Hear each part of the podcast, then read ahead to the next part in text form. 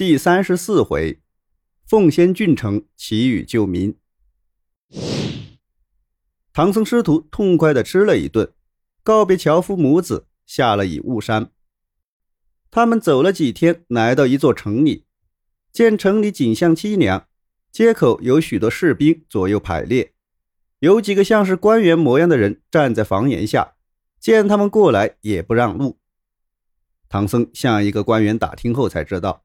这里是天竺国的凤仙郡，因为年年干旱，他们奉郡侯的命令，在这里贴出榜文，招求法师求雨救国。唐僧看了榜文，说：“徒弟们，谁会求雨？给他们求一场雨。”悟空说：“求雨有什么难？”官员们听悟空这么说，连忙去报告郡侯。郡侯立刻整好衣冠，来到街口，见了唐僧等人就拜，说。请活佛大慈大悲，救救我国百姓吧！又邀请唐僧师徒到他府中，唐僧答应了，便一同去了郡侯府中。郡侯设斋饭招待他们，吃完，悟空与八戒、沙僧站到堂下，悟空念了几句咒语，立刻，正东边一朵乌云落到堂前，东海老龙王敖广变成人样。向悟空施礼，并告诉悟空下雨容易，但必须有上天的谕旨。悟空只好让老龙王先回东海。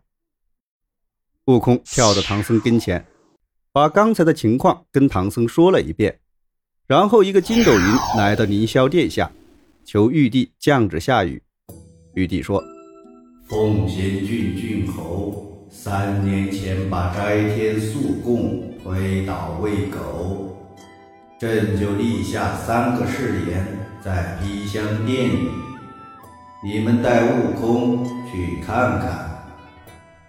四位天师带悟空到披香殿里，见有一座十丈高的米山，一只小鸡在慢慢啄食；一座二十丈高的面山，一只哈巴狗在慢慢的舔吃。铁架上挂着一把金锁，下面有一盏灯，火焰烧着那指头粗的锁链。悟空不知道是什么意思，天师告诉悟空，玉帝要等鸡啄进了米山，狗舔进了面山，灯链烧断了锁链，才给凤仙郡下雨。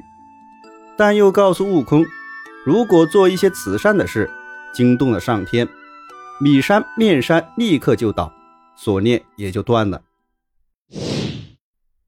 悟空回到下界，郡侯和大小官员都来迎接。悟空问郡侯：“三年前推倒斋天素供的事。”郡侯说是跟妻子吵架，无意中撞到了供桌。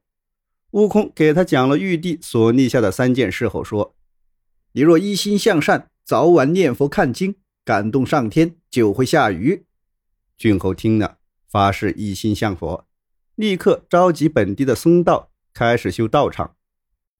郡侯领着文武百官，天天焚香礼佛。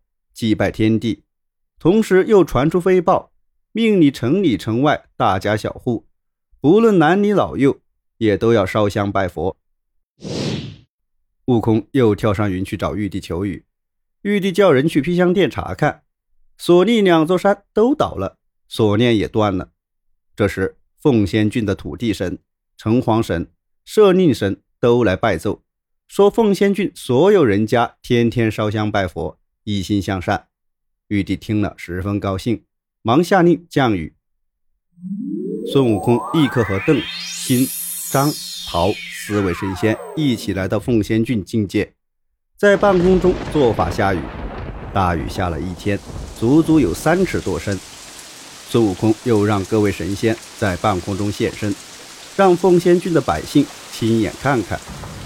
郡侯见后。召集郡中百姓一起点香叩拜神仙。一个时辰以后，各位神仙才回去。孙悟空降落了云头，回到郡侯府，对师傅说：“现在降雨完毕，民心安定，我们可以走了。”郡侯见挽留不住，就集合全郡的大小官员，热热闹闹吹奏一番古乐，又高展了各种旗子，送他们走了三十多里，还舍不得分别。最后还依依不舍地目送他们离去，直到看不见身影，才回郡城。